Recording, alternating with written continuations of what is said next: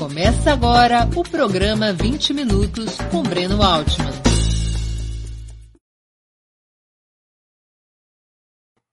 Bom dia! Hoje é 4 de agosto de 2021. Estamos iniciando mais uma edição do programa 20 Minutos. Nosso convidado é José Maria de Almeida, José Maria, dirigente do Partido Socialista dos Trabalhadores Unificado, o PSTU com esse encontro, damos continuidade à série com líderes de partidos extraparlamentares, para conhecermos melhor suas trajetórias, o que pensam e como atuam. Antes de começar a conversa, gostaria de pedir que façam uma assinatura solidária de Ópera Mundi em nosso site ou se tornem membros pagantes de nosso canal no YouTube. A imprensa independente precisa da sua ajuda para se sustentar e se desenvolver. Também peço que curtam e compartilhem esse vídeo, além de ativarem o sininho do canal. São ações que ampliam nossa audiência e nossa receita publicitária. Nossos espectadores e nossas espectadoras também poderão fazer perguntas ao convidado. Basta escrever nas áreas de bate-papo das plataformas. A quem as fizer, a quem fizer questões no canal de Opera Mundi no YouTube, peço que contribuam, se puderem, com o super chat e o super sticker. Bom dia, Zé Maria. Uma honra ter sua presença por 20 minutos. Obrigado por aceitar nosso convite. Bom dia, Breno. É uma honra para mim estar aqui conversando com você. Bom dia aos companheiros, às companheiras que estão nos acompanhando. Zé, qual é a origem do PSTU e a trajetória da organização até a atual configuração? Olha, o PSTU ele é herdeiro de uma corrente política que se constrói no nosso país desde meados, princípio da década de 70 do, do século passado. É uma organização trotskista que reivindica as tradições da Quarta Internacional, as tradições de Lenin, de Marx, de Engels, que começou a se construir no Brasil no comecinho da década de 70 do século passado, se desenvolveu, primeiro como Liga Operária, depois PST, nos constituímos como convergência. A Liga Operária era uma organização ainda na resistência à ditadura. Ainda na resistência à ditadura, na clandestinidade, tanto a Liga Operária como o PST foram organizações que funcionaram na clandestinidade aqui no Brasil. Não havia liberdade política que nos permitisse um funcionamento legal. É, depois nos constituímos como um movimento pela convergência socialista, que foi a ideia de lançar a, a construção de um partido que que reivindicasse o socialismo, que fosse um partido legal no país naquele momento. O processo não evoluiu da forma que nós pensávamos. Nós mudamos essa proposta para a defesa da construção de um partido de trabalhadores. A convergência se tornou, portanto, um grupo político que defendia a construção de um partido, o Partido dos Trabalhadores. Estivemos na, na origem da fundação do PT. Você sabe que a tese do Sindicato dos Metalúrgicos de Santo André, que foi levada ao Congresso de Lins, do, aqui no interior de São Paulo, o Congresso Estadual do, dos Metalúrgicos aqui do Estado de São Paulo, onde foi aprovada a proposta de fundação, um chamado, né, a fundação do PT, foi uma proposta feita por nós, a partir do Sindicato de Santo André. É, estivemos presentes na fundação do PT, militamos no interior do PT durante 12 anos, até 92. Em 92, as diferenças que se acumulavam entre a perspectiva, a estratégia de luta que nós tínhamos para uma transformação do país e a perspectiva e a estratégia adotada pela direção do PT chegaram a um ponto extremo. Nós fomos afastados do partido naquele momento. A discussão que houve foi em torno ao problema do se fazíamos ou não naquele momento uma campanha pelo Fora Collor, se era mais conveniente esperar o desgaste dele até 94, nas próximas eleições. E a partir daí se, se constituiu uma frente revolucionária que envolveu não só a Convergência, vários outros agrupamentos políticos, que deram origem à fundação do PSTU em 94. Então, desde então, o partido se constrói é, sob essa bandeira, mantendo a essência daquilo que era um, a nossa concepção, nosso programa e a estratégia de transformação que nós vemos para o país, né, que nós viemos acumulando desde o início da, dos anos 70, quando nos construímos aqui.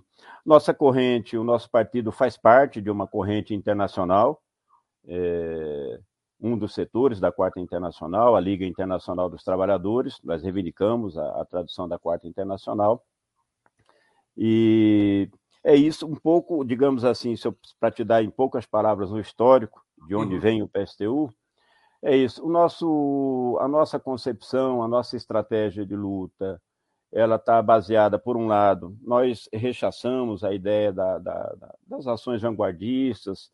O partido nosso sempre se construiu buscando a organização, impulsionar a organização e a mobilização do movimento da classe trabalhadora. Na nossa concepção, quem faz a revolução que nós precisamos no país é a classe trabalhadora organizada, é o povo, são os setores mais pobres da população. Né? Nosso projeto é um projeto, portanto, que se apoia na luta das massas e na organização das massas para transformar o país, e nós tratamos de fazer com que o partido seja um polo de aglutinação dos setores mais avançados do movimento, da vanguarda, que possa ser um fator consciente nesse processo de transformação. Então, nós não vemos a transformação socialista do país que nós defendemos através das instituições do Estado que aí está.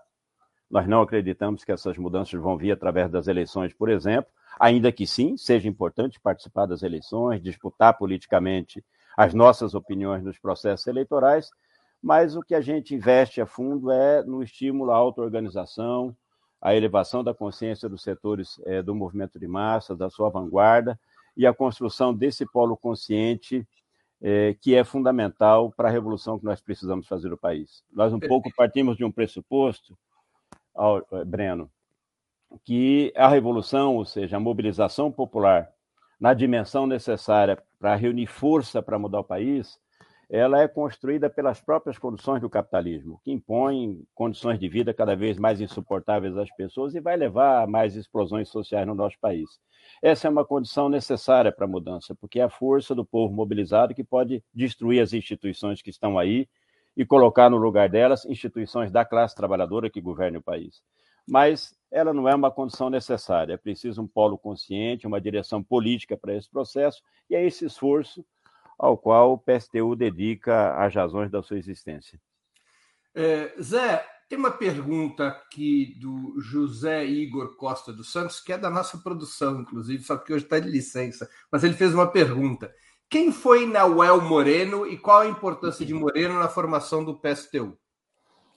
Nós surgimos, é, o grupo que veio para o Brasil pra, e que deu início à construção do partido estava exilado, primeiro no Chile, Desculpa, Breno. Depois, com o golpe no Chile, foram para a Argentina. Na Argentina, tomaram contato com a corrente, o grupo que era organizado por Noel, que era dirigido por Noel Moreno na, na Argentina, e foi através daí o contato com esses dirigentes e com, esse, com essa organização internacional que foram ganhos para o trotskismo e vieram para o Brasil para construir a nossa organização aqui, como seção, inclusive, dessa dessa organização. Na época era tendência leninista, trotskista é, da Quarta Internacional, depois virou fração bolchevique e depois Liga Internacional dos Trabalhadores. Né? Moreno foi, portanto, o dirigente mais importante que teve a corrente que deu origem à construção do PSTU aqui no Brasil. É um dirigente que tratou de buscar, enquanto viveu, manter erguidas as bandeiras do marxismo, do leninismo e do trotskismo aqui na América Latina, principalmente na América Latina, em que pese que atuou é, na construção de um partido mundial, de uma corrente mundial que representasse essa, essa nossa concepção, e foi muito importante para nós aqui, não só porque deu surgimento, digamos assim, ao grupo, mas em muitos momentos ele tratou de atuar, de buscar estudar a situação brasileira, nos ajudar politicamente, com opiniões, com críticas, muitas vezes, ao que nós é, fazíamos e que ele não tinha acordo, teve uma importância bastante grande para a formação da nossa corrente, em todos os aspectos. Infelizmente, nós o perdemos ainda novo, ele morreu é, com vítima de um problema no coração e bastante novo. Zé, quantos são os filiados, em quantos estados o PSTU está organizado? O PSTU está organizado praticamente em todo o país, Breno. É um, nosso grupo é um grupo pequeno, nós somos um grupo ainda, um partido de vanguarda, é, com uma localização que tem a sua significação. O partido tem relações no movimento de massa no país, no movimento sindical, no movimento popular, que são significativas, mas enquanto estrutura organizada, nós somos um grupo ainda, ainda muito pequeno. Então, a exceção, eu te diria, talvez, de é, de Tocantins, o partido está organizado em todos os outros estados do país. Tem um pouco mais de peso aqui no Sudeste, São Paulo, Rio, Minas, é, estados como Pernambuco, Rio Grande do Sul, é, Maranhão, mas está presente em praticamente todo o país, ainda com agrupamentos é, e com uma inserção no movimento de massas diferenciado de estado para estado. É, número de filiados, eu vou te dizer que eu não sei o número preciso, não, mas nós não temos um número muito grande de filiados, nós não trabalhamos com essa, com essa digamos assim, com esse critério né, de relação com o partido. O partido ele fez uma campanha de filiação quando foi necessário para a legalização do partido, e depois a gente trabalha com isso como, digamos assim, uma coisa é, espontânea. Há muitos militantes do partido que não são filiados no partido, por exemplo, porque para nós não é a relação que determina. No nosso partido, participa efetivamente das discussões, das decisões do partido, as pessoas que militam no partido. Ou seja, o critério fundamental além da adesão ao programa e além da disposição de ajudar a difundir a política do partido, de tratar de ganhar mais gente para construir essa organização, é a participação nas reuniões, até para que se possa né, levar a política do partido, tratar de ganhar mais gente para essa política, é preciso que a pessoa participe da discussão sobre ela, da elaboração dessa política e das decisões da política. Então, Vocês... nós funcionamos mais com esse critério. Nós devemos ter, eu acredito que em torno de 20 mil filiados, não sei se passa disso, não. O, o, o e, e, e, quantos militantes nesse critério? Nós temos alguns milhares de militantes no, no país, cara. Uhum. Tá bem. É, não vou poder Mas te dar o número preciso. Vocês têm, vocês têm, é, têm ou tiveram representação parlamentar? Sempre participam de eleições? Olha, o partido, desde que sempre que teve possibilidades, é, no que dependeu de nós, nós participamos sim. Como eu disse a vocês, isso não é o centro da nossa vida. Nós achamos que o, as transformações no país vão se dar por outro caminho, mas é, nós somos leninistas nisso. E o que o Lenin dizia é que enquanto a classe trabalhadora não tiver em condições de disputar diretamente o poder, pela sua própria luta, pela ação direta do movimento, é preciso que os partidos que se reivindicam da revolução disputem os processos eleitorais para apresentar uma alternativa socialista, revolucionária nestes processos, como um contraponto às demais alternativas que são postas para a população num processo como esse. Veja, num processo eleitoral como esse que nós estamos, é, de fato, se antecipou para esse ano, estão postas alternativas apresentadas à população brasileira para governar o país. O Bolsonaro já se colocou como alternativa para seguir destruindo o país. A burguesia está tentando uma terceira via aí para representar os seus interesses, mas que não seja nem Bolsonaro nem Lula. E, por outro lado, o PT lançou Lula, que também se apresenta como uma alternativa para governar o país. E nós achamos que é necessário apresentar também, do ponto de vista dos socialistas, dos revolucionários, uma alternativa para o país é, não, não faça, de maneira faça, a disputar a consciência das pessoas. Né? Então, sem spoiler, a, sem spoiler da entrevista, eu já vou te perguntar sobre isso. Tá. Então, então nós sempre nós sempre participamos de, com esse com esse objetivo fundamental, que é apresentar o nosso programa, a nossa proposta para o país naquele momento e tratar de ganhar as pessoas para se organizar e lutar por essa alternativa. Agora, a disputa política é também a disputa do voto. Quanto mais voto uma organização socialista, revolucionária tiver, melhor, ela está mais fortalecida. É a expressão de um fortalecimento dela. Se ela consegue eleger um parlamentar que vai se colocar como instrumento ao serviço da construção dessa organização, também é importante. Nós lutamos por isso. Eu te diria que nós não somos muito bons nisso de disputar a eleição, não, Breno, para dizer o mínimo. Mas nós já tivemos parlamentares, é, especialmente quando a gente militava ainda dentro do PT, nós tivemos companheiros que você conhece, Ciro Garcia, foi deputado, Ernesto Gradella, que é aqui de São José dos Campos, vários outros camaradas que exerceram mandato, Mauro Poeira aqui em São Paulo, que foi, chegou a ser vereador aqui em São Paulo. É, nesse momento, nós não temos nenhum mandato parlamentar no partido. Tivemos agora, como PSTU, já elegemos o Kleber lá em, em Belém, a, a, a, vereador, não é? é tivemos a, a Amanda no Rio Grande do Norte, Nesse momento, Aliás, a Amanda foi mandato eleita, parlamentar. A Amanda foi eleita com uma votação espetacular, né? Espetacular. É uma pessoa que se projetou, uma, uma, uma lutadora da educação, que se projetou muito com essa coisa das redes sociais, isso às vezes transforma a pessoa de fato num fenômeno. E isso e ela catalisou um pouco esse descontentamento das pessoas com absolutamente tudo, porque as pessoas estão cada vez mais descontentes com tudo nessa vida que a gente é obrigado a levar nessa sociedade, Breno. E ela teve uma votação muito grande. Ela hoje não está mais no Rio Grande do Norte, ela se transferiu para o Rio Grande do Sul, ela não milita mais no PSTU. É uma companheira que nós respeitamos muito, mas ela não está mais conosco neste momento. Entendi, entendi. E vocês tiveram, por um certo período, Lindbergh Farias como deputado federal. Lindbergh teve no partido. Ele já entrou no partido como deputado, né? Depois ele acabou se afastando do partido e foi para o PT. Ele militava antes no PCdoB. É verdade.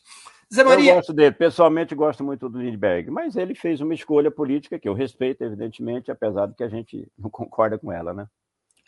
Zé Maria, pela primeira vez em mais de 20 anos, talvez com exceção de 2013, todos os partidos de esquerda, incluindo o PSTU, evidentemente, participam das mesmas mobilizações contra Bolsonaro. Provavelmente há mais de 20 anos nós não tínhamos esse encontro nas ruas entre todos os partidos de esquerda. O que tornou possível esse cenário, na tua opinião? Qual é a linha do PSTU a esse respeito? Olha, o que tornou possível esse cenário, em primeiro lugar, foi uma necessidade da classe trabalhadora brasileira, da população brasileira, fundamental neste momento, que é botar para fora Bolsonaro, Mourão e esse governo genocida que nós temos em Brasília é fundamental isso e é uma necessidade, em primeiro lugar, para defender a vida da população contra a catástrofe gerada por essa pandemia, e o Bolsonaro é o principal aliado do vírus contra a população brasileira. Em segundo lugar, porque ele é o principal obstáculo a que se utilize os recursos que o nosso país tem para socorrer a população frente às consequências da crise econômica é, tremenda que nós vivemos no país. Nós temos mais de 20 milhões de pessoas passando fome, metade da população vivendo em insegurança alimentar. Nunca tivemos um desemprego tão alto no país. E tudo que esse governo faz é tratar de prejudicar ainda mais essas pessoas. E é necessário derrubar esse governo porque ele é uma ameaça às liberdades democráticas. Bolsonaro, para além dos outros gestores do capitalismo que nós tivemos governando o nosso país, ele ainda defende um retrocesso no regime. Por ele, ele implantava uma ditadura no Brasil, que, aliás, é a única forma de levar as últimas consequências esse programa econômico que ele defende. Não é? E, e, é preciso preservar. Nós sabemos que as liberdades democráticas no nosso país são extremamente limitadas, mas para a classe trabalhadora brasileira faz diferença poder se organizar em sindicatos, em partidos políticos, fazer manifestações de rua, ou não poder fazer nada disso, como é o caso é, da vida sob uma ditadura. Você militou sobre uma ditadura militar. Eu militei sobre uma ditadura militar, fui preso quatro vezes na ditadura, eu sei o que, que é isso. Não é? Então, é, essas são as três razões, digamos assim, pelas quais é preciso botar para fora esse governo, porque não há como proteger a saúde da população frente à pandemia, não há como proteger as condições de vida da população frente às consequências da crise econômica, e não há como preservar as liberdades democráticas que nós temos no país com o governo que está aí. Então, essa necessidade levou a essa unidade de ação que é ampla e, digo mais, quanto mais setores vierem para essa luta, melhor, porque nós precisamos reunir todos e todas que estejam a favor de botar para fora esse governo no processo de mobilização, que infelizmente até agora, ainda que sejam manifestações muito importantes, politicamente falando, são ainda manifestações de vanguarda que nós conseguimos fazer, nós não temos o povo na rua. Essas manifestações elas têm força para desgastar o governo, mas não para derrubá-lo. É preciso que a gente aumente a quantidade de pessoas nas ruas e é preciso, Breno, que a gente coloque num outro patamar o processo de mobilização. Nós temos que discutir o problema da greve geral no país. Eu não consigo entender como a direção das grandes centrais sindicais, ou mesmo a direção dos partidos de oposição, não discute a sério a convocação, a discussão com a população brasileira da necessidade de uma greve geral. Porque hoje o governo ele é um governo bastante minoritário na população, ainda que ele tenha uma base social que é significativa ainda no país. Ele tem uma, ele está completamente isolado na superestrutura do país e ele se mantém, mas ele se mantém por conta do apoio do Centrão no Congresso Nacional e o Centrão nós sabemos que funciona, faz o que está fazendo, porque tem o beneplácito do grande empresariado. O grande empresariado brasileiro tapa o nariz para o Bolsonaro, mas dá sustentação à manutenção do governo dele porque está 100% a favor da pauta econômica do, do Paulo Guedes. E nós temos que mexer no bolso desses caras, que é onde dói. Tem que parar as fábricas, parar as grandes empresas, porque aí nós vamos fazer o, o, esse empresariado escravocrata que nós temos no nosso país sair dessa posição cômoda deles. Fazer o Congresso Nacional sair dessa posição cômoda deles. Porque é a única forma de você desequilibrar a situação ao ponto de botar o governo para fora. Então, Desde esse ponto de vista, o que gerou essa unidade ampla, essa necessidade da população, nós defendemos a unidade mais ampla possível na luta para botar para fora o governo. E achamos que é necessário elevar o grau de mobilização, porque nós não podemos ter ilusão de que vai ser o Congresso Nacional que está aí, sem ser forçado, não vai ser o Supremo Tribunal Federal que está aí sem ser forçado, e muito menos o empresariado que vai se mover para tirar o governo que pratica o que pratica contra o nosso país neste momento. Por isso, eu acho que é necessário avançar mais no processo de mobilização, para além Essa do patamar que nós chegamos até agora.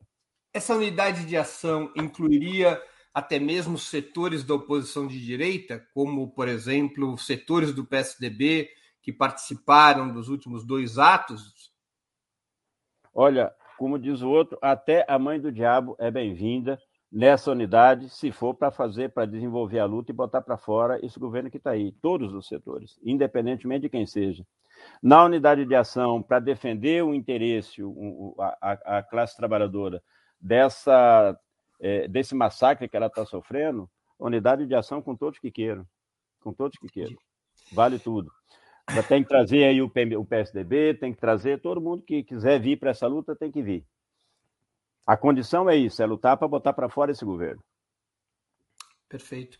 Zé Maria, vocês se colocam contra Bolsonaro e chamam a resistência, a unidade de ação contra qualquer tentativa de golpe. Mas foram favoráveis ao impeachment de Dilma e criticavam, ao menos à época, quem considerava sua derrubada um golpe, embora as, sejam as mesmas forças conservadoras as que colocaram fim ao governo petista e depois apoiaram a eleição de Bolsonaro. Não é uma contradição? Ou vocês fizeram alguma, como se diz na esquerda, alguma autocrítica sobre a política que tiveram entre 2014 e 2016 aparentemente favorável à derrubada do governo petista. Então, Breno, só uma precisão: o PSTU não foi favorável ao impeachment, o PSTU era a favor de tirar todo mundo. E o impeachment implicava em tirar a Dilma e botar o Temer. O que nós dizíamos, nós não vamos trocar seis por meia dúzia, é bobagem, está errado. Tem que tirar todos, é preciso que as organizações da classe trabalhadora constituam uma alternativa da classe trabalhadora para isso. É, e por que, que nós defendemos isso? Porque o governo Dilma, naquele momento, ele se, ele se transformou, né, ele era, naquele momento, o instrumento através do qual o grande empresariado aplicava suas políticas no nosso país. Você se lembra que o processo político que levou à perda de condições da Dilma de controlar o Congresso Nacional tem a ver com as medidas sistemáticas que ela adotou depois das eleições de 2014 é, contra a classe trabalhadora começou atacando o, o seguro-desemprego, o abono do PIS, anunciou uma reforma da Previdência e vai por aí. Isso levou a uma ruptura do, do, da, de setores amplos da classe trabalhadora com o governo, lhe retirou apoio popular, que deu como consequência a perda de controle do Congresso Nacional. A Dilma caiu por isso. Caiu porque perdeu a sua, o seu apoio popular, porque atacou as condições de vida da classe trabalhadora, né? e atacou as condições de vida da classe trabalhadora para defender os interesses de quem? Entende? Então, esse é o processo que levou aí. Agora, veja, é, contradição mesmo, eu acho que existe, o, o Breno, sei, desculpa é, te dizer assim, no que faz hoje o PT. Porque vocês mostraram uma foto agora há pouco aí. Se você se lembra, na foto estava Renan Calheiros e Rodrigo Maia. Rodrigo Maia era o presidente da Câmara. Está aqui, ó, Renan Calheiros e Rodrigo Maia. Renan Calheiros e Rodrigo Maia são as pessoas que o Lula está procurando agora para fazer uma aliança para as eleições de 2022. Então, te pergunto, teve golpe mesmo? A direção do PT acredita que teve um golpe mesmo porque está procurando as mesmas pessoas para construir uma aliança com, essa, com essas pessoas para governar de novo. Então, eu não acho que o que houve foi um golpe. O que eu acho que houve foi uma crise né, é, entre é, a direção do PT e os setores do empresariado para quem a direção do PT governou. Porque o governo da, da, da, do Lula e depois o governo da Dilma foi um governo, não foi para a classe trabalhadora, foi para o grande empresariado. E quando perdeu funcionalidade, foi descartado. Não sei se a direção do PT chegou a acreditar em algum momento que eles passavam a ser parte da turma que estava ali. Porque o problema da, da, da, do, dos governos do PT é que os governos do PT, a opção feita pela direção do PT, isso vem desde lá de trás, foi de buscar, nos marcos da institucionalidade que nós temos no país, governar junto com a burguesia. Esse, esse elemento, o, o, Breno, é um elemento que está no fundo desse processo todo. Na medida que você governa junto com a burguesia, você governa para a burguesia. O Lula, quando terminou o segundo mandato dele, foi ele que falou, a imprensa toda divulgou, você sabe disso, que nenhum grande empresário e nenhum banqueiro poderia reclamar do governo dele, porque nunca antes na história desse país tinham ganho tanto dinheiro. Eu pergunto para você, como é que banqueiro e grande empresário ganha dinheiro se não é arrancando o couro das costas do trabalhador? O que os trabalhadores sentiram quando começou o governo da Dilma foi aquilo que eles não sentiram com a mesma intensidade no governo Lula, porque a economia estava crescendo. E o Lula fez concessões concessões importantes para os setores mais pobres da população, mas mantendo a mesma distribuição desigual da riqueza do país de antes. Ou seja, o grosso da riqueza seguia indo para cima. E ele pôde fazer concessões abaixo porque havia crescimento da economia. Quando veio a crise da economia, a Dilma começou a tirar de baixo para manter em cima. Por isso perdeu o apoio popular, por isso perdeu o controle do Congresso e perdeu funcionalidade. Mas ela derrubada... foi afastada do governo, por isso agora, veja, o papel da classe trabalhadora e da esquerda numa situação dessa é dar sustentação para esse governo, que estava atacando as condições de vida da classe trabalhadora, ou o papel da esquerda brasileira e da classe trabalhadora era buscar, não, nós temos que construir uma alternativa nossa. Essa turma que está aí se entenda. O que nós dissemos naquele momento é exatamente isso. Para nós, nenhum setor nem outro representa a classe trabalhadora. Porque Mas a derrubada da Dilma, Maria, mas a derrubada da Dilma não acabou propiciando a burguesia brasileira organizar um brutal retrocesso nos direitos da classe trabalhadora, a começar pelo governo Temer e se aprofundando no governo Bolsonaro? O que veio depois, com a queda da Dilma, não foi uma ofensiva dos setores conservadores muito mais radicalizada? Eu acho que, eu acho que é uma ofensiva bastante profunda contra os direitos da classe trabalhadora, que começou no governo Dilma, porque isso tem a ver com as necessidades do capital, Breno. Nós, eh, nós vivemos no capitalismo, uma sociedade decadente em crise, e que resolve as crises cíclicas da economia descarregando o custo dela nas costas da classe trabalhadora. O início da crise da economia no nosso país com o governo Dilma implicou em descarregar nas costas dos trabalhadores as consequências dessa crise. Isso a Dilma começou a fazer não teve capacidade de levar a fundo isso. Descartaram ela, botaram outro para fazer, depois o Bolsonaro. Agora eu pergunto a você: como é que o Temer chegou à presidência da República? Ele chegou à presidência da República, em primeiro lugar, sendo vice da Dilma.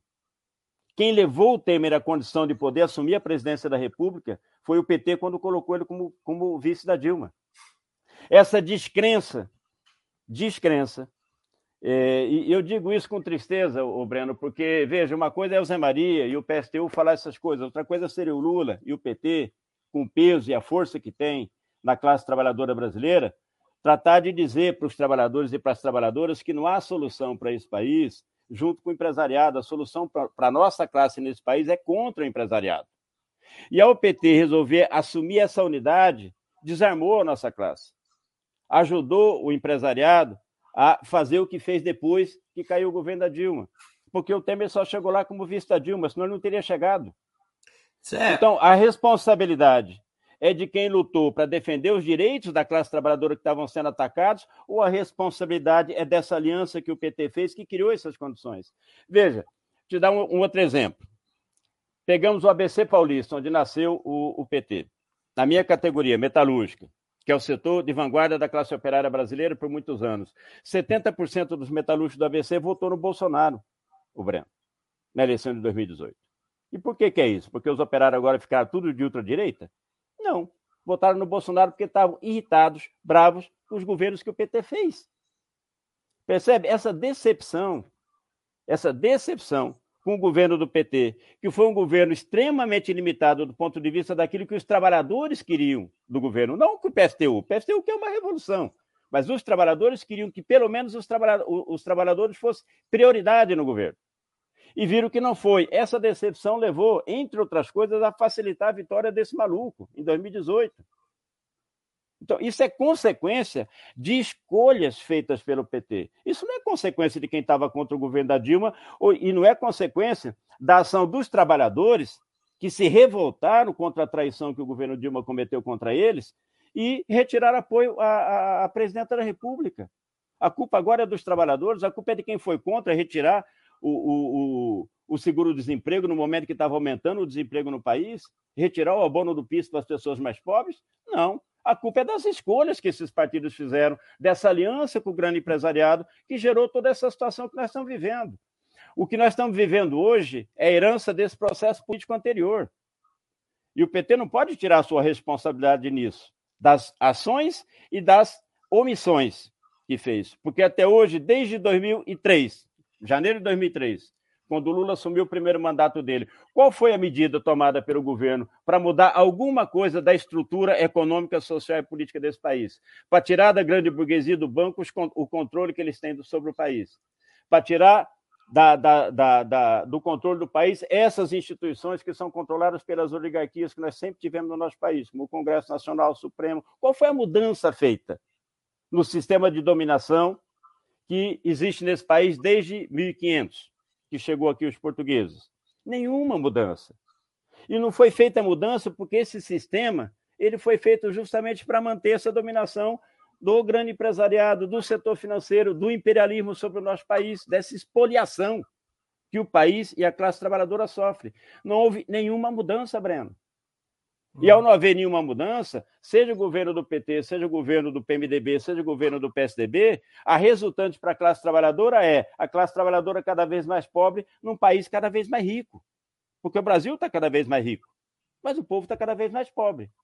A mas é a mesma coisa mas é a mesma coisa para a classe trabalhadora, um governo petista, Lula ou Dilma, um governo do Michel Temer ou um governo do Bolsonaro? Não, claro que não. E veja, um governo do Bolsonaro, inclusive, Bolsonaro e Lula não tem nada a ver. E se você se lembra, na eleição de 2018, nós lançamos uma candidatura contra a candidatura do PT e contra as outras, contra Bolsonaro, contra todo mundo no primeiro turno, e no segundo turno nós chamamos a votar no Haddad. Uhum. Por que, que nós chamamos a votar? Mantendo todas as críticas nele. Porque a gente dizia justamente que o Bolsonaro, além de tudo, era uma ameaça às liberdades democráticas. Uhum. Então, desde esse ponto de vista, nós não igualamos as coisas. Nós é, achamos que Lula e Bolsonaro é a mesma coisa. Agora, uhum. qual é o problema? Do ponto de vista do projeto que nós defendemos para o país, qual é o problema que nós temos com o PT? O PT resolveu se aliar ao grande empresariado. E governo com grande empresariado é um governo que mantém o status quo, mantém o capitalismo. Nós queremos transformar essa sociedade, acabar com o capitalismo, com um sistema que é baseado na desigualdade, na exploração, na opressão das pessoas, e nós defendemos uma sociedade socialista.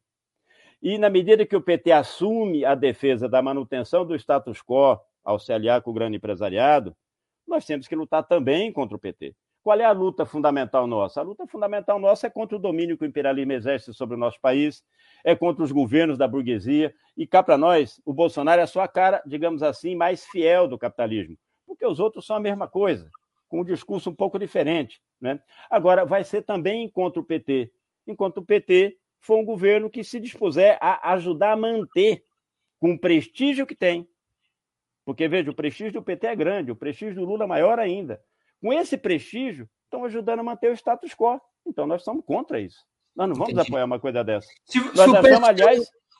Nós se achamos, o PSTU aliás, tivesse. Perdão. Hum. Se o PSTU tivesse deputados federais ou senadores em 2016, teria votado contra ou a favor do impeachment? Provavelmente a gente teria se abstido. Porque nós, nós não éramos a favor do impeachment, como eu te disse nós faríamos lá uma declaração dizendo o seguinte: tem que tirar todo mundo. Dilma, Temer, esse Congresso Nacional cheio de corruptos, e a classe trabalhadora precisa se organizar para assumir ela o controle do governo do país. Essa é a nossa, é a nossa alternativa naquele momento. Uhum. Digo mais, o Breno, é, se você pensar, bom, mas o PST é muito pequenininho, essa alternativa é muito pequena. É. Agora, se a esquerda brasileira, toda a esquerda brasileira, a dita esquerda brasileira, né, a, a, a base organizada das centrais sindicais, o MST, o MTST, essa, o PSTU, as organizações da esquerda do PT, de todo mundo que se reclama do socialismo, se nós nos juntamos todos, é muito grande a esquerda brasileira. É muito grande a esquerda brasileira. E não se pode alegar que não havia uma alternativa da classe trabalhadora naquele momento, é, na medida em que a esquerda, que deveria se colocar, se postular como essa alternativa, estava empenhada, sabe no quê? na defesa do governo Dilma, que estava atacando o direito da classe trabalhadora. Então, esse problema é um problema que a esquerda brasileira precisa enfrentar. Não pode ser que, se, que ela seja refém de um governo que se diz da classe trabalhadora, mas que governa junto com o grande empresariado. E veja, de novo o PT está se preparando para fazer a mesma coisa. aliança com Rodrigo Maia, com Fernando Henrique Cardoso, com essa turma que o Lula está procurando para tentar um acordo para as eleições do ano que vem, nós sabemos no que vai dar. Vai dar na manutenção, essencialmente, da política econômica que está aí. Essencialmente da política econômica que está aí. Significa o quê? Massacre da classe trabalhadora para manter a rentabilidade dos bancos e grandes empresas. Não é possível que a esquerda brasileira siga coonestando uma coisa dessa. Então é preciso que a gente trate justamente de apresentar uma alternativa, um contraponto a isso. Esse é o chamado que o PSTU é, faz.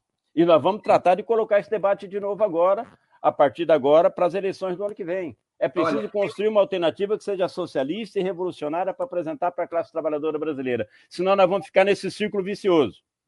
O Lula assume o governo, o PT assume o governo, gera decepção, elege a ultradireita. A ultradireita faz o que faz, né? Aí elege o PT. Nós vamos ficar nesse círculo vicioso até quando? Zé, tem uma pergunta de um espectador nosso que é assim: é, se as coisas são como são, como você disse que são, por que a burguesia tem tanto ódio do PT? Como pode isso? Olha, a burguesia brasileira é escravocrata. E digo mais, a maior parte das críticas que a burguesia brasileira tem ao PT e tem a Lula é, são é, é, é, críticas de, calcadas no puro preconceito, preconceito de classe. É uma coisa nojenta. Agora, veja, a burguesia brasileira, sendo que é, soube utilizar o PT, porque o PT se prestou a ser utilizado por ela nos 13 anos que governou, nos 14 anos que governou o país. Quando deixou de ser funcional, a burguesia descartou. A burguesia nunca gostou do PT sempre odiou o PT, como sempre odiou a classe trabalhadora. Eu insisto muito nisso. Nós temos uma burguesia que, além de covarde perante o imperialismo, nunca, nunca ousou levantar um projeto de nação para o nosso país, um projeto de desenvolvimento para o nosso país, né? sempre se associou com o imperialismo para poder saquear o país. Além disso, sempre foi teve essa, essa, essa, essa mentalidade escravocrata, de escárnio em relação à classe trabalhadora. Né? Então, isso também se aplica ao PT. Agora, qual é o problema que nós temos aí? Ela, odiando o PT, soube utilizar o PT, o prestígio que o PT tem, o controle que o PT tem sobre as organizações da classe trabalhadora para governar o país durante 14 anos. E digo, insisto de novo, mudou o que nos 14 anos que o governo, que o PT governou no controle que essa burguesia escravocrata, que odeia o PT, tinha sobre o país? Não mudou nada, Breno porque o PT não operou nenhuma mudança aí. E agora, de novo, depois do que a burguesia fez com o PT, do que fez com o Lula, quem é que o Lula está procurando para construir uma aliança para governar o ano que vem? O PSTU? Não. Está procurando a burguesia de novo. Então, desculpa, eu acho que a burguesia odeia o PT sim, porque essa burguesia nossa é nojenta. Agora, é, não, eu, eu, eu, como é que o PT procura essa burguesia para construir um acordo com ela? Eu acho que os companheiros têm que refletir sobre isso. E eu insisto com isso, porque é, é, é, eu não vejo mudança neste país aqui, eu não vejo uma revolução brasileira sem que uma parte importante da base do PT esteja na linha de frente dessa revolução, ou do, do PSOL, de organizações, porque isso é, é parte do ativismo do nosso país dos setores mais avançados da nossa classe. E eu queria que, neste momento, todos esses ativistas estivessem nessa trincheira aqui, dizendo: olha, essa burguesia é nojenta, é escravocrata, nós temos que construir uma alternativa da classe trabalhadora para governar o país, porque nós vamos governar contra ela. Não tem como acabar com a fome no Brasil, não tem como ter emprego para todo mundo, acabar com a, com a, desigualdade, com a injustiça, com a violência da polícia contra negros, negras contra os mais pobres no nosso país, sem tirar esse povo do controle do país, sem que a classe trabalhadora assuma o governo. Então vamos tratar de avançar na construção das nossas organizações para que a gente governe o país. Nós somos a maioria da população. Somos nós que produzimos toda a riqueza do Brasil com o nosso trabalho. Somos nós que fazemos o país funcionar com o nosso trabalho. Por que, que nós não podemos governar? Por que, que para governar tem que ser junto com o banqueiro? Por que tem que ser junto com o grande industrial, com o dono do agronegócio? Não. Nós vamos tomar esses recursos todos, a capacidade produtiva que o país tem, o Brasil ainda tem, ainda tem, com toda a desindustrialização, um dos parques industriais maiores do planeta, mais diversificados. Nós temos recursos naturais, terras próprias para agricultura, clima, água, que poucos países do mundo têm. Nós temos uma capacidade imensa de produção de riqueza. E nós queremos, justamente, nós defendemos uma sociedade socialista, porque é a única forma de pegar esses recursos que o país tem e a riqueza produzida pelo trabalho e tratar de organizar isso numa economia que seja planejada para atender às necessidades da população e não para enriquecer meia dúzia de banqueiros lá em Nova York. Hoje o povo brasileiro trabalha para enriquecer meia dúzia de banqueiros em Nova York, de, de banqueiros em Nova York. Isso tem que mudar. Agora, isso não muda junto com a burguesia, isso se aprofunda junto com a burguesia. Se aprofunda. O que nós vivemos hoje é parte do legado dos 14 anos de governo do PT. É preciso que o PT encare isso. Entendi. Porque vai ter, é, é, aliás, é necessário que encare antes de repetir o processo, porque está se, tá se preparando para repetir o processo. Então, Maria, o que, deixa que muda? Hum. Mudar aqui um pouquinho de assunto.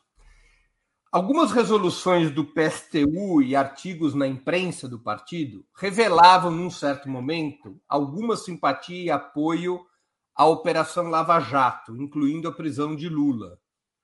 Após todos os fatos revelados a respeito dessa operação, vocês têm qual avaliação sobre a Lava Jato e sobre a prisão de Lula? Breno, eu posso até fazer depois uma seleção de artigos e te mandar. Nós nunca apoiamos a Lava Jato. O partido sempre Diz escreveu que apoiaram. Isso. Eu li alguns artigos que Não, algumas... sempre que escrevemos, a gente fazia questão de denunciar o caráter desse tipo de instituição. Isso sempre foi enrolação, sempre foi enganação.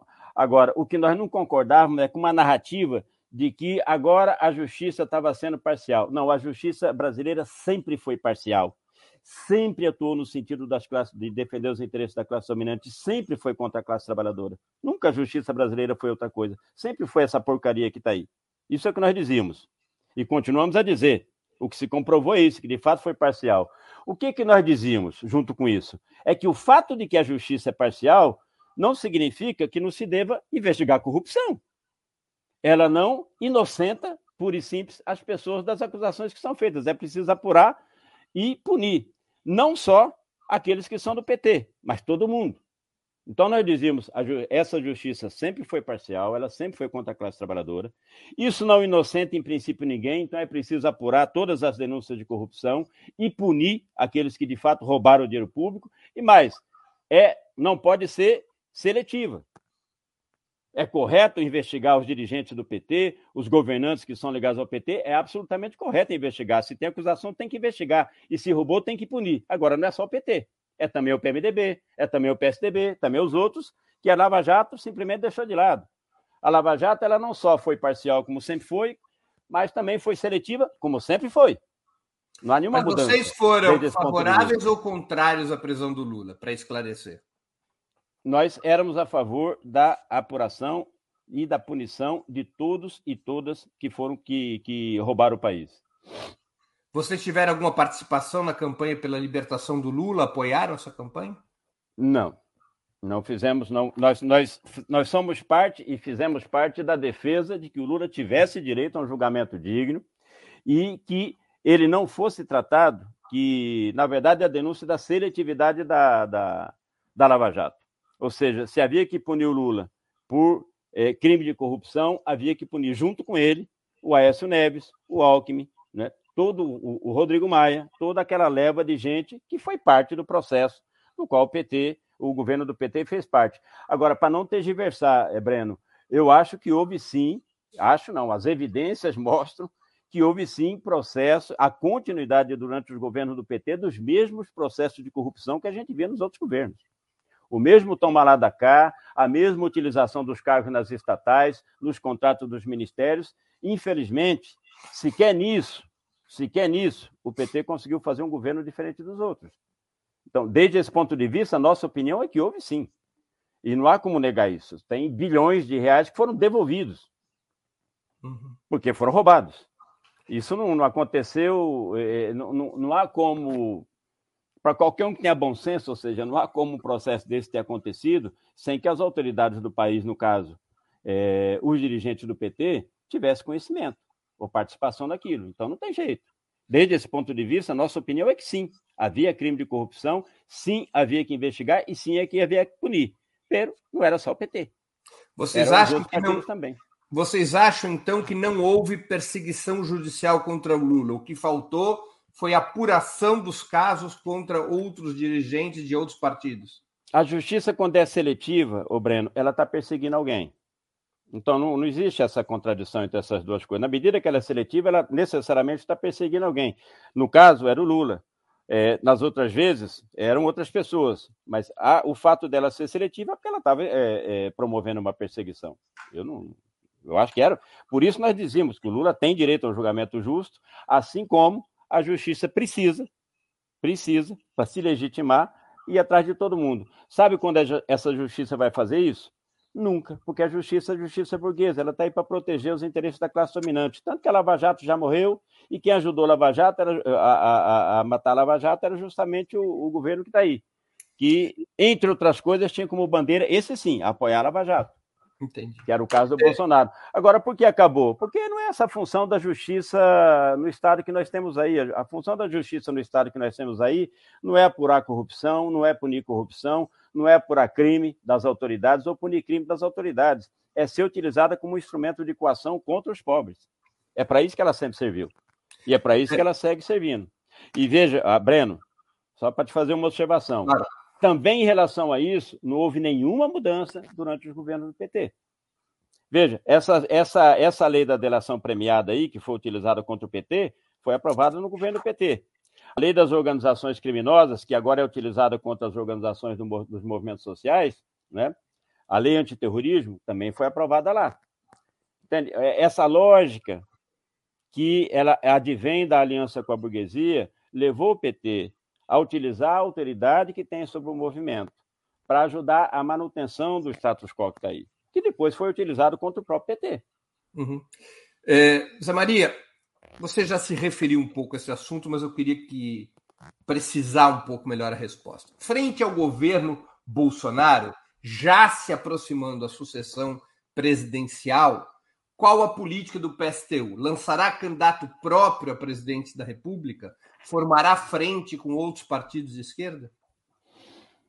Breno, nós estamos lançando neste momento, devemos lançar, inclusive, publicamente agora no, no até o fim da primeira quinzena de agosto, um manifesto é, dirigido à militância, ao ativismo da, das lutas eh, sociais, das lutas políticas no nosso país, propondo a construção de um polo socialista e revolucionário.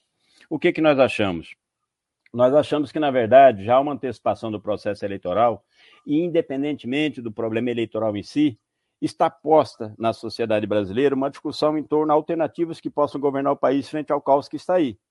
Né? Como eu disse a você, o Bolsonaro está se propondo a continuar a destruição dele. Né? A burguesia está tentando articular uma terceira via e o Lula se colocou como uma alternativa é, do PT e que galvaniza também aí o apoio do, do PCdoB, bastante provavelmente do PSOL também, é, já para a candidatura do ano que vem.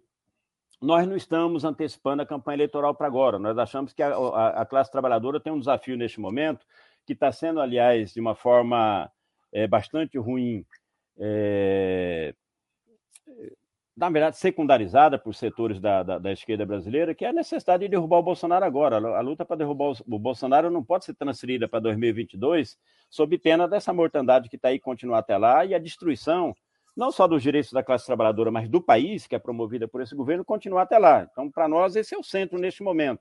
Agora, nós não vamos nos furtar ao debate sobre a alternativa para o país. Agora, a alternativa que nós achamos que o país precisa é uma alternativa que seja de classe, que seja socialista, que seja revolucionária, que se apoie na organização e na mobilização da classe trabalhadora, visando uma mudança mais de fundo na estrutura econômica, social e política do país. Nesse processo, na medida que perdura até o ano que vem, ele deve se materializar também, a defesa desse conteúdo, dessa proposta, deve se materializar também numa candidatura, que pode ser uma candidatura do PSTU, pode ser uma candidatura desse polo operário socialista, a depender de como ele se desenvolva até lá, nós não sabemos, quais setores ou quantos ativistas vão se somar à construção dessa proposta. Pode ser que, na melhor das hipóteses, a gente tenha uma candidatura que seja do polo, mas vai haver uma candidatura no primeiro turno das eleições do ano que vem que dispute a consciência da classe trabalhadora brasileira, da sua vanguarda, do seu ativismo, para a necessidade da construção de uma alternativa socialista e revolucionária para o país, para que a gente avance na organização, na mobilização da classe trabalhadora porque não há solução para os problemas que afligem a vida das pessoas, para que todo mundo tenha emprego, salário digno, direitos, né, moradia, saúde, educação, sem nós acabarmos com esse sistema em que nós vivemos, porque ele só reserva para a população, para aqueles que trabalham, não só aqui no Brasil, mas no planeta inteiro, essa situação que a gente está vendo. É uhum. É morte, é fome, é violência, né? isso que a polícia pratica aí todo dia na, na periferia do, dos grandes centros urbanos, é um verdadeiro genocídio da juventude negra, da juventude pobre, é a proliferação, o fortalecimento de, de machismo, da violência contra as mulheres, é o racismo, a LGBTfobia. Isso é o que esse, esse sistema reserva isso para a humanidade. Então, não há como mudar a vida das pessoas para que todos possam ter uma vida digna, não há como fazer com que os recursos do nosso país possam ser utilizados para garantir vida digna para as pessoas, mas ao mesmo tempo de forma sustentável, preservando o meio ambiente, sem mudar o sistema. Essa é ideia que nós vamos. E esse sistema não muda simplesmente pelas eleições. Ele precisa se apoiar na luta direta da classe trabalhadora. Nós temos que preparar as condições para que, num processo revolucionário, a classe trabalhadora tenha uma direção política que possa transformar essa revolta latente das pessoas numa ação política consciente, numa revolução que transforme o país. É esse uhum. projeto vai estar presente, a disputa por esse projeto vai estar presente nas eleições do ano que vem, com certeza, no primeiro turno, porque no primeiro turno depende de nós, que é de apresentar PSTU, uma alternativa. Com o certeza. PSTU não é, apoiaria, não trabalha com a hipótese de apoiar o Lula no primeiro turno, mas eventualmente o apoiaria no segundo turno contra Bolsonaro? Nós, nós, nós não temos uma posição sobre isso definida. Como eu disse a você, Breno, nós chamamos o voto no Haddad no segundo turno nas eleições passadas. Nós não, eu não sei qual é o quadro que nós vamos ter no segundo turno das eleições do ano que vem. Depende muito de como as coisas uhum. avançar até lá, depende muito do que o próprio Lula fizer. Né? Eu não sei, não está ainda configurado, não está ainda terminado o desenho dessa alternativa que ele está buscando construir aí com setores do empresariado, com setores do próprio Centrão né, dessa, dessa política tradicional que nós temos aí no país. Então, depende muito dessas coisas, depende de como vai estar a classe trabalhadora nesse processo. O que nós temos claro é que sim, nas eleições vai ter uma alternativa socialista revolucionária. No que depende de nós é o primeiro turno, evidentemente, o segundo turno não depende de nós. É, e o PSTU vai trabalhar por ela.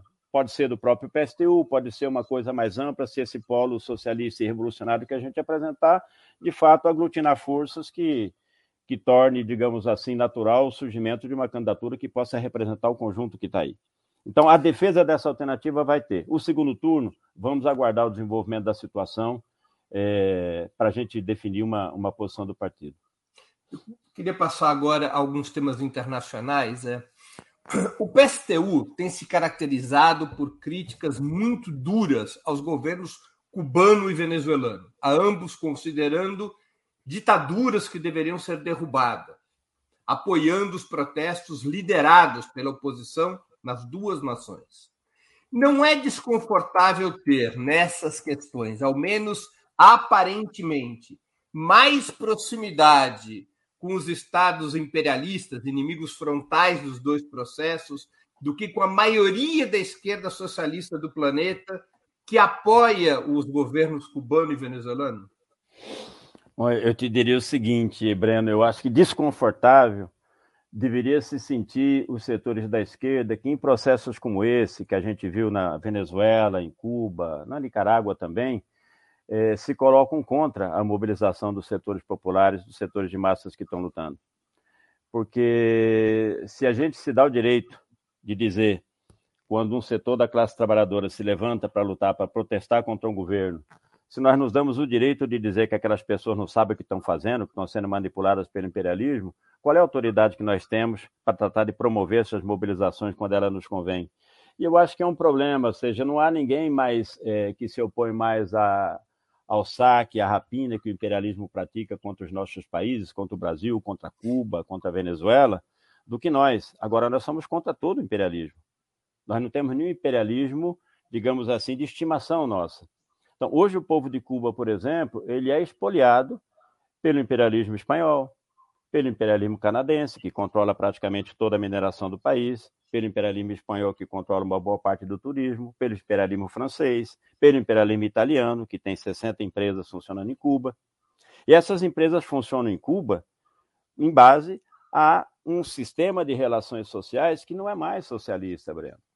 Né? Eu chamo aqui as pessoas que estão nos ouvindo a buscar informações é, nos sites é, do, do, próprio governo cubano, Desde 95, quando foi aprovada a lei de inversões estrangeiras no país, há um conjunto de mudanças que se promoveram em Cuba, que restabeleceram em Cuba o mesmo sistema de relações sociais que são capitalistas.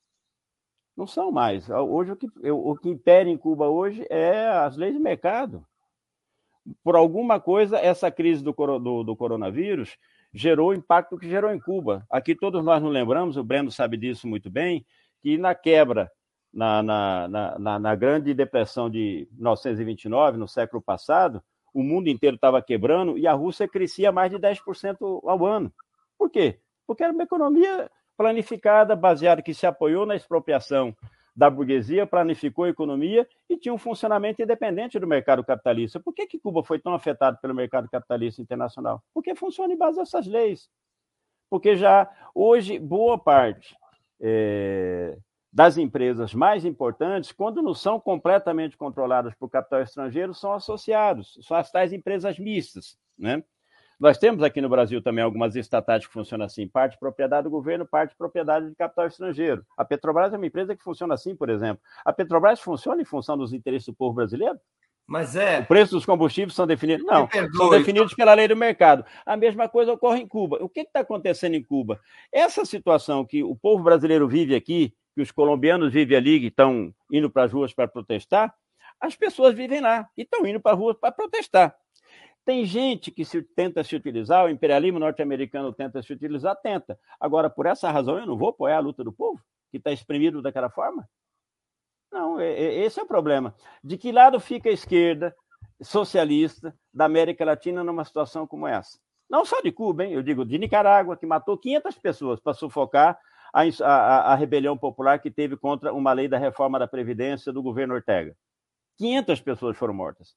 E a esquerda fica do lado do governo? Depois, olha só, que o imperialismo disputa, que a direita disputa, disputa, claro que disputa. Agora, se a esquerda vai entrar nessa disputa apoiando a ditadura que está praticando aquilo contra o povo, tem alguma chance de ganhar essa disputa? Porque nós temos que constituir para aquele povo que está desesperado em Cuba uma alternativa que seja de fato socialista, que seja revolucionária. E quem pode fazer isso que não for a esquerda latino-americana? Agora, se a esquerda latino-americana vira as costas para eles, dizendo que eles são manipulados pelo imperialismo norte-americano. Quem é que vai ganhar essa disputa? Quem Mas, é que vai é, construir eu, junto com aquele povo uma alternativa? Permite te colocar um, uma situação para poder hum. ajudar no, no, raciocínio que você está desenvolvendo. É, duas observações, na verdade. É, não, é, episódios de rebelião de setores do povo não são uma novidade nos estados socialistas. É, em 1921, em eh, quando Trotsky, inclusive, ainda era um importantíssimo dirigente do Partido Bolchevique, houve a rebelião de Kronstadt, que era uma rebelião também em função das dificuldades que a classe trabalhadora passava por conta da guerra civil. Eh, e foi brutalmente reprimido Kronstadt pelo próprio Trotsky. A outra coisa, empresas mistas também existiam na União Soviética daquela época. Todo o petróleo soviético com a NEP, e repito, Trotsky era, ao lado de Lenin, o principal dirigente do governo soviético naquele momento, todo o petróleo soviético era explorado numa empresa mista com a Occidental Petroleum, é, em situação até além do que é previsto pela lei cubana. A Occidental Petroleum tinha 70% eh, do capital da empresa mista que explorava o petróleo da União Soviética. Então, não há uma contradição entre a análise que você faz sobre Cuba e o fato de você reivindicar, naquele primeiro período soviético, esses exemplos? Não, Breno, porque é justamente o oposto. Por isso que eu insisto muito que é necessário que, para fazer essa discussão, as pessoas procurem se informar sobre qual é a natureza da economia que nós temos em Cuba hoje. Porque se nós tivéssemos uma economia de natureza socialista, o que nós vimos no começo da, da construção do Estado operário na, na, União Soviética, logo depois da Revolução de Outubro, foi um processo de consolidação, de expropriação da, das grandes propriedades e a edificação de um outro modelo econômico baseado na planificação da economia, porque o controle da economia era por parte do Estado, da, é, do, do, do, monopólio do comércio exterior é, e da abolição da grande propriedade.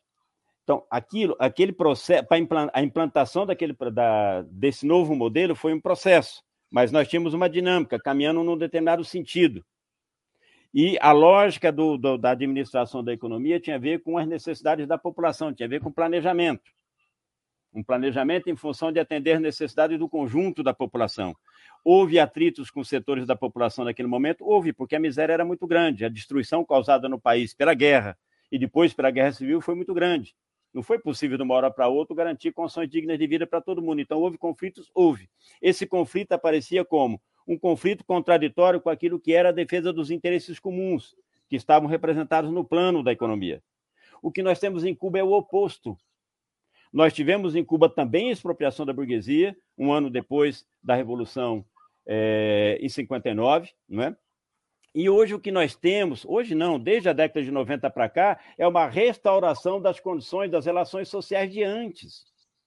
Então, nós não temos hoje uma empresa mista em Cuba caminhando para uma produção que seja planificada, para uma economia que seja planificada, para monopólio do comércio exterior. Pelo contrário, acabou o monopólio do comércio exterior em Cuba e a, a, a, não existe um plano econômico em Cuba. havia uma agência em Cuba, Breno, você deve saber disso, que era a agência responsável pelo plano econômico do país, porque isso é, um, é uma característica mínima, básica, de qualquer economia socialista. Por quê? É você pegar os recursos que o país tem, a capacidade produtiva do país e planejar o que vai fazer com aquilo em função dos interesses da população. Por isso tem que acabar a grande propriedade. Qual é a fonte da concentração de renda na sociedade que nós vivemos? É a propriedade privada. O dono da propriedade pode fazer o que quer e ele faz aquilo que beneficia a ele, não a população.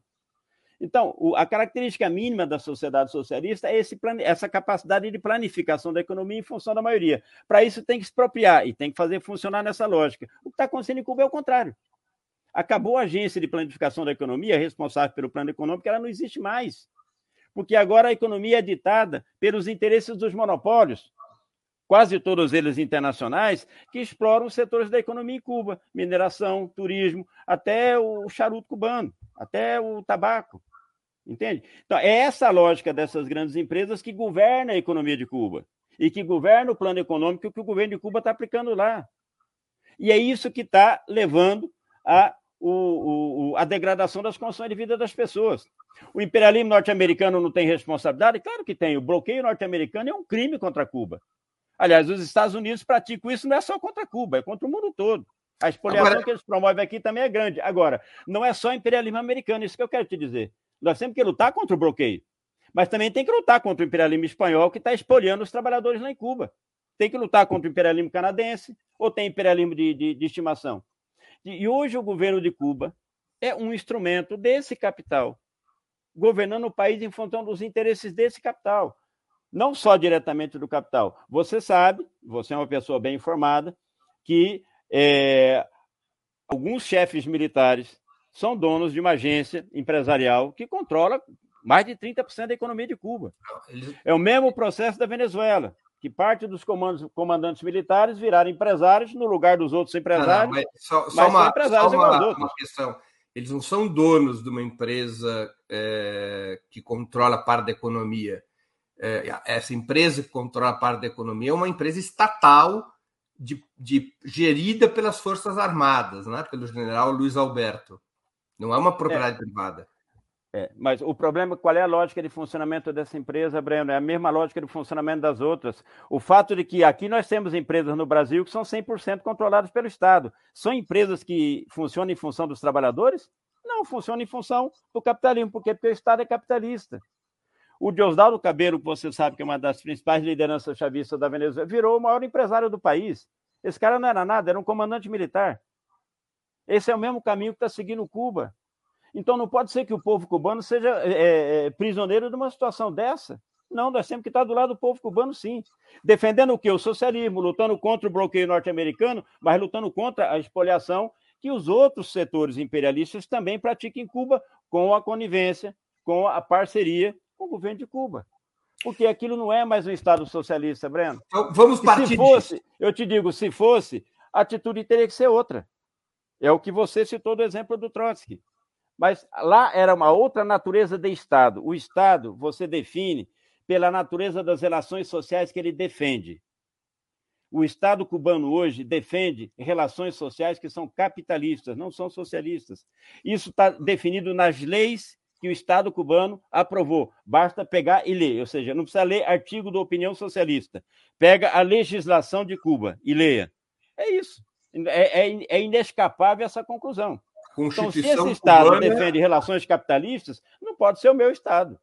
Mas a Constituição cubana defende explicitamente a irrevogabilidade do caráter socialista do Estado e da economia cubana. Eu sei, e o Partido Comunista Cubano chama Partido Comunista, mas o que tem de comunista lá? O tá papel certo. aceita tudo. Deixa eu te Agora, colocar eu te digo, pega, pega, pega, a legislação e pega a legislação e pega como funciona o país. A uhum. Constituição diz é irrevogável os princípios socialistas, comunistas. Aí pega a lei que diz outra coisa. E depois vamos à prática. Uhum. O, Zé, o critério da verdade é a prática. Pergunta... Como é que funciona a economia de Cuba?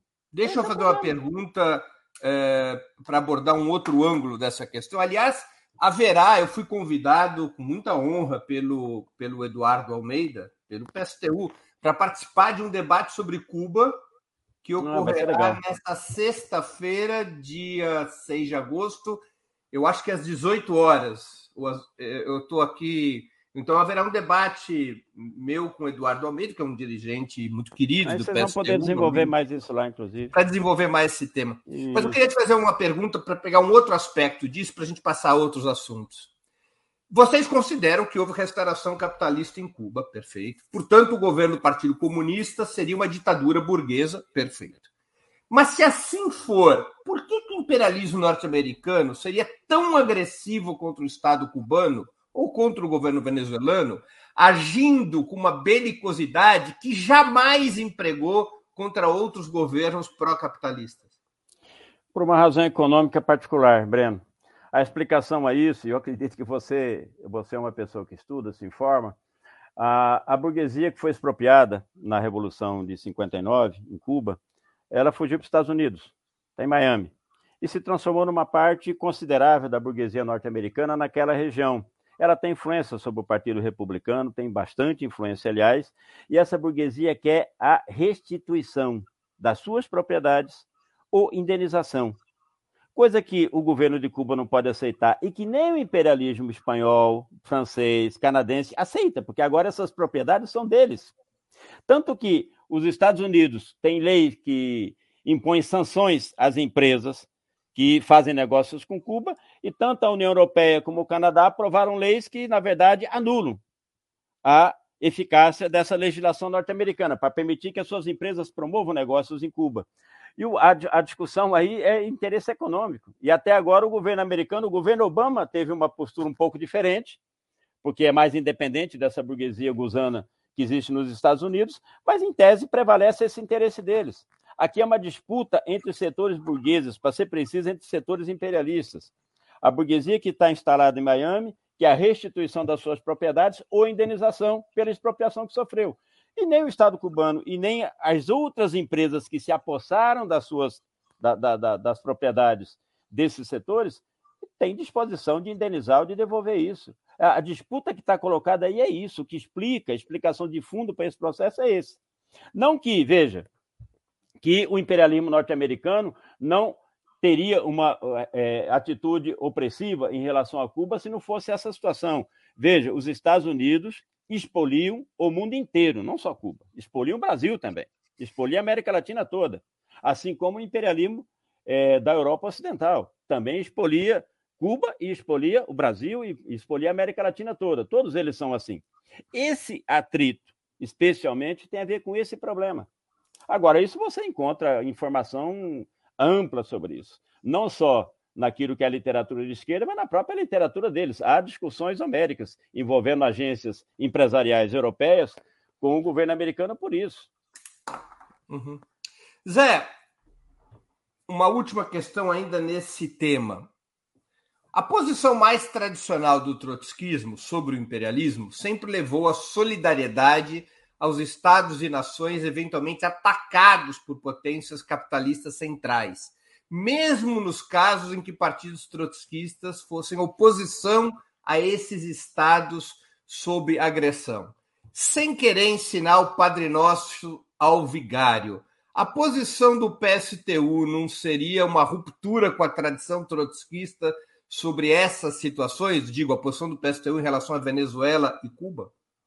Não. Pelo contrário, a posição do trotskismo, em primeiro lugar, é estar do lado dos povos desses países, não dos governos desses países. Então, se há uma agressão militar a um país do terceiro mundo, seja Cuba, seja Venezuela, nós vamos estar na primeira linha de defesa militar desse país contra os Estados Unidos. Agora, a nossa solidariedade é com os povos, Breno. Nunca, não é, não é com, nunca foi com os governos. Você veja, na Argentina, por exemplo, quando a Inglaterra é, é, agrediu militarmente a Argentina por conta da disputa das Ilhas Malvinas, era uma ditadura militar. Nós tivemos, Breno, 100 camaradas, pelo menos, do nosso partido mortos, assassinados pela ditadura argentina.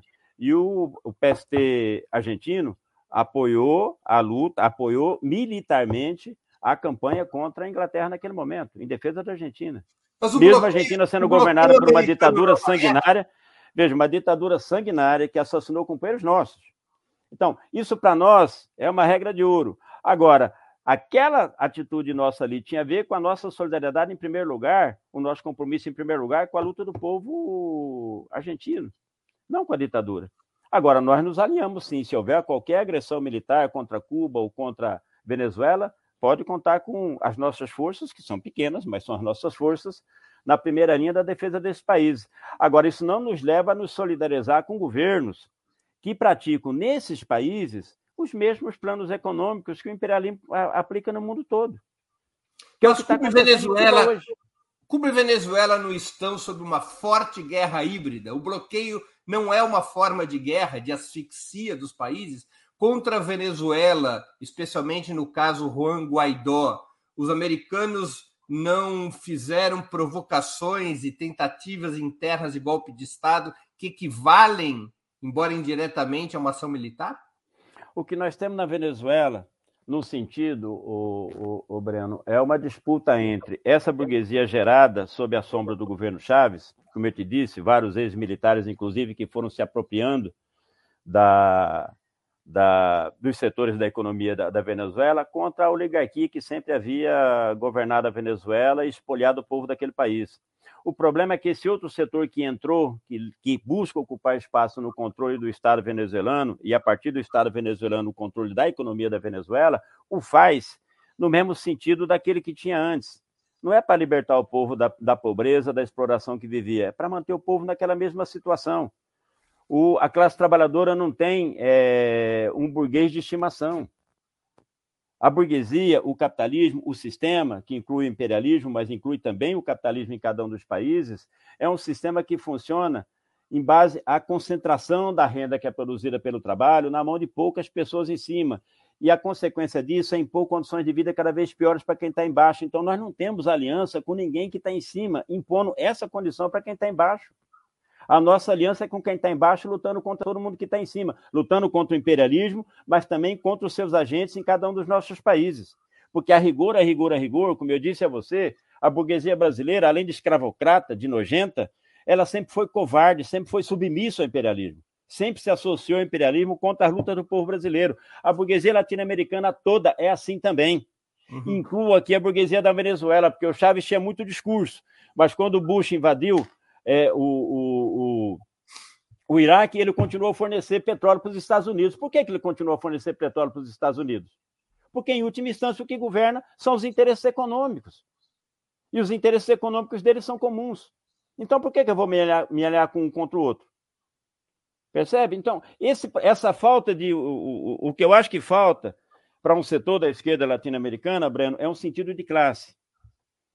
Ou seja, o, o enfoque através do qual nós temos que olhar o mundo é o enfoque da nossa classe. É o do operário que está sendo esmagado dentro de uma fábrica, sem direito nenhum, ganhando cada vez menos. É de uma parcela imensa da população que nem acesso ao emprego tem mais, que é obrigado a ser esse, essa, esse empreendedores aí, não é? Trabalhador sem direito nenhum. É esse o enfoque que nós temos que ter.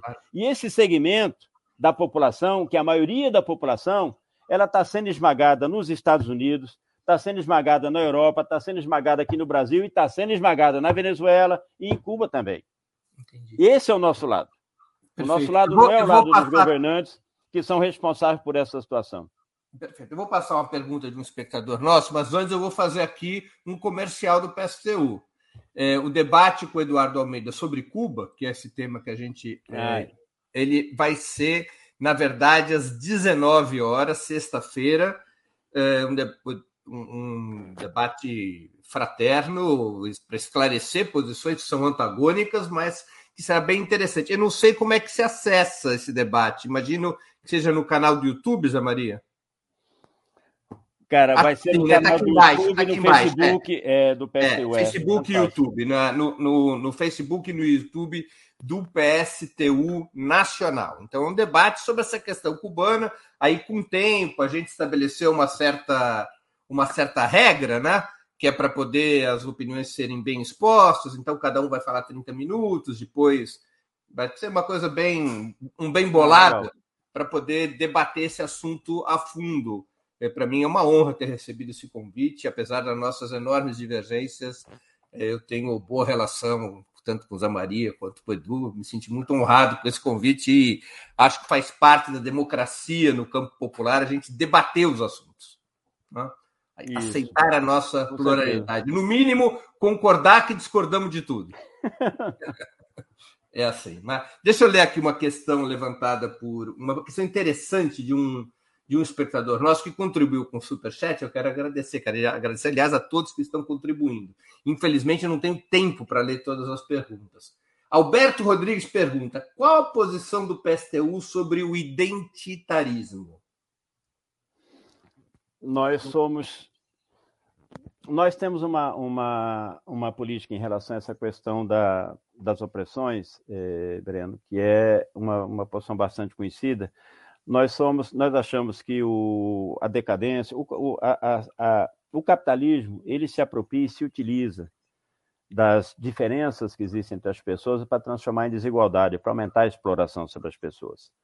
Então, nós achamos que a luta da classe trabalhadora, a luta para a sua libertação, para acabar com a expoliação, com a opressão que ela sofre, é uma luta que não pode se separar da luta contra o racismo, contra o machismo, contra a LGBTfobia, contra a xenofobia, contra todas as formas de discriminação que são utilizadas pelo capitalismo para é, aumentar o grau da exploração sobre a classe trabalhadora e para dividir a classe trabalhadora e facilitar dessa forma a sua dominação.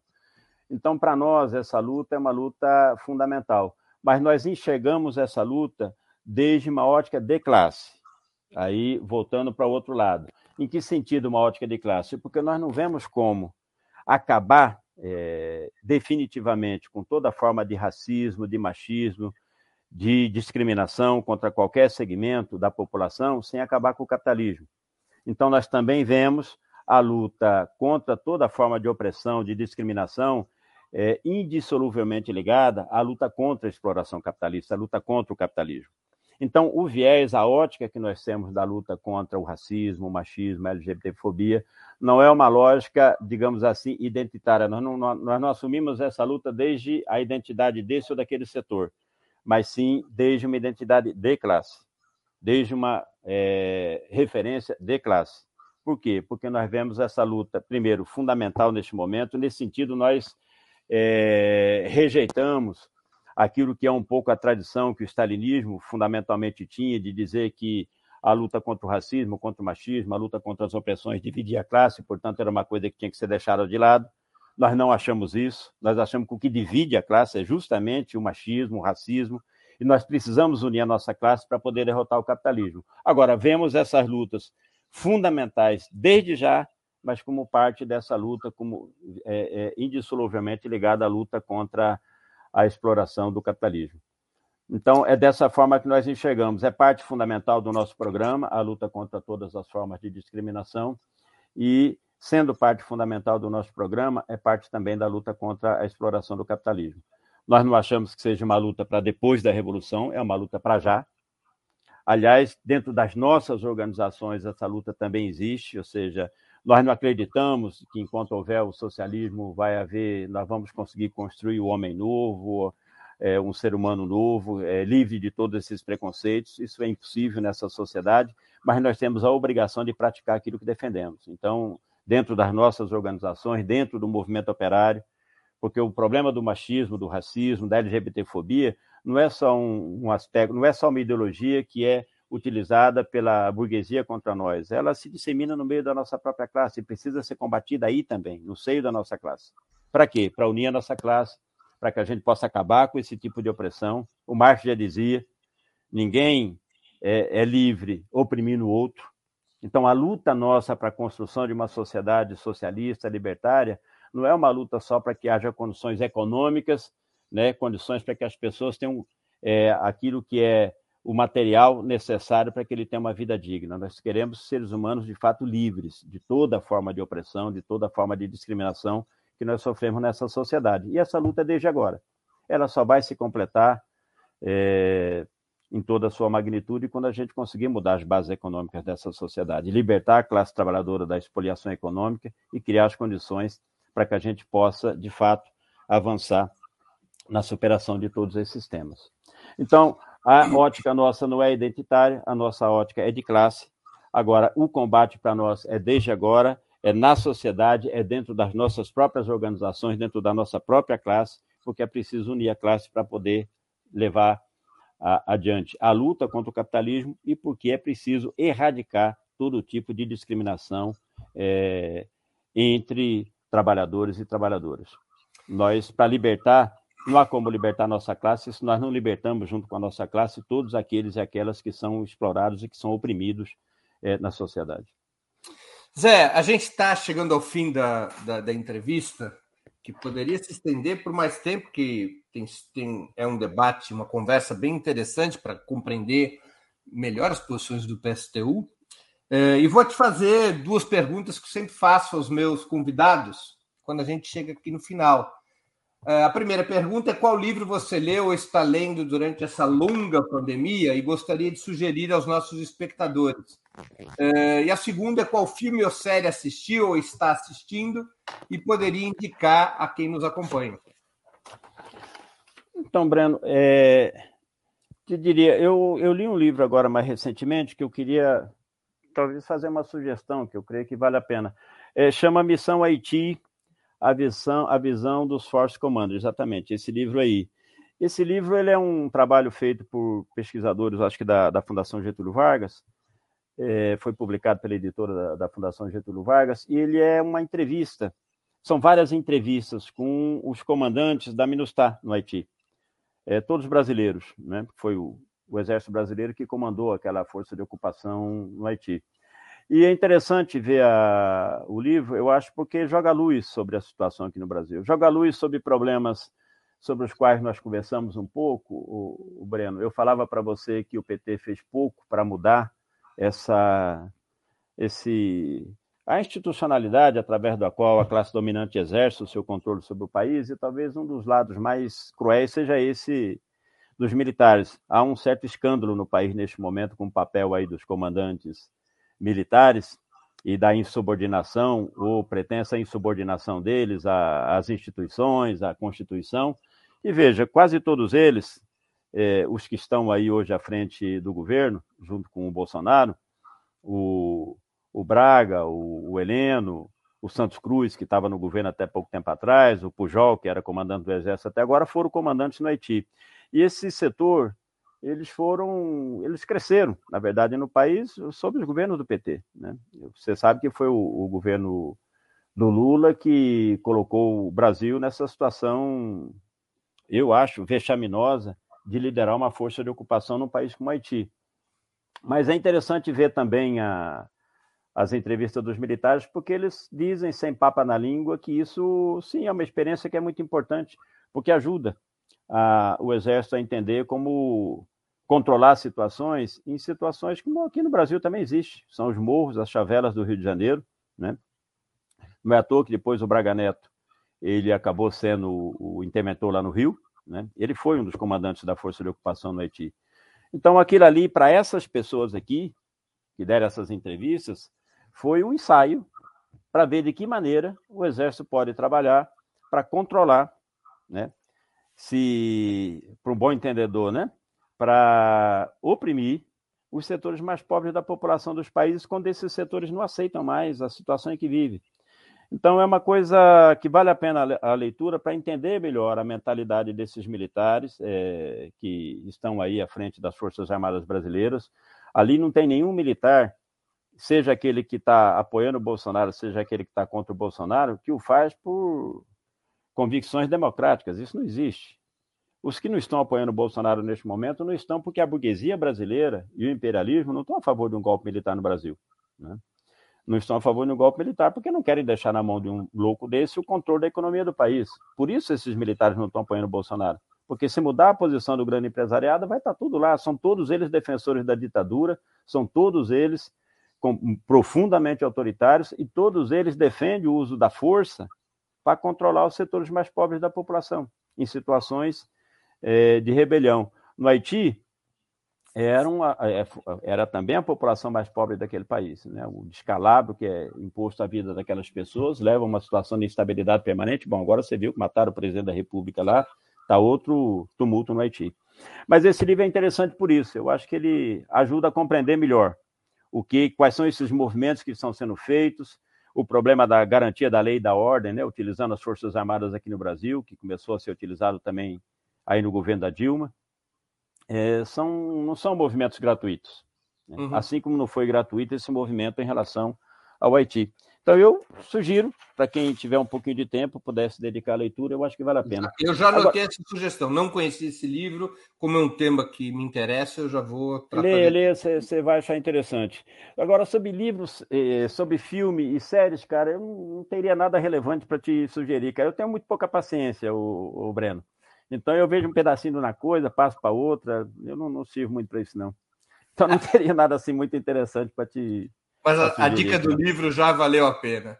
Zé, eu queria agradecer muito pelo teu tempo e por essa conversa de grande interesse ao nosso público. Obrigado pela oportunidade que você deu aos nossos espectadores, às nossas espectadoras e a mim mesmo para conhecer sem intermediários é, as posições do PSTU sobre alguns dos principais temas do país e do cenário internacional. Muito obrigado.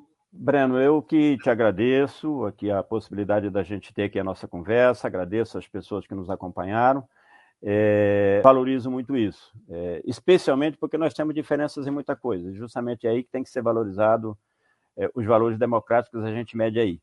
Então, eu agradeço aqui a oportunidade da nossa conversa. Sempre que você quiser, sobre seja qual for o assunto, eu vou estar aqui à disposição, tá bom? Nós Grande abraço, meu velho. Nós nos conhecemos há tanto tempo e divergimos há tanto tempo que isso já virou uma forma de relacionamento. faz parte, faz parte, faz parte. Muito obrigado, Zé. Muito obrigado. Falou, cara. Tudo de bom. Encerramos assim mais uma edição do programa 20 Minutos. Voltaremos a nos ver amanhã quinta-feira, 5 de agosto, às 11 horas da manhã, com mais uma edição do programa 20 Minutos Internacional. A entrevistada será a jornalista Patrícia Villegas, presidenta da Telesur desde 2011, que nos contará a saga dessa multiestatal da comunicação nesse setor, o maior projeto, o mais importante projeto latino-americano de contra-hegemonia. A entrevista será em espanhol, com legendas em português, acessível, portanto, a todos. Amanhã, 5 de agosto, às 11 horas da manhã. Até lá, obrigado pela audiência de hoje e um grande abraço. Para assistir novamente esse programa e a outras edições dos programas 20 Minutos, se inscreva no canal do Opera Mundi no YouTube Curta e compartilhe nossos vídeos. Deixe seus comentários. O jornalismo de Ópera Mundi é mantido com o seu apoio. Faça uma assinatura solidária em www.operamundi.com.br. Com um pequeno valor mensal, você nos ajuda no desenvolvimento de um jornalismo independente e de qualidade. Obrigado pela audiência e até a próxima.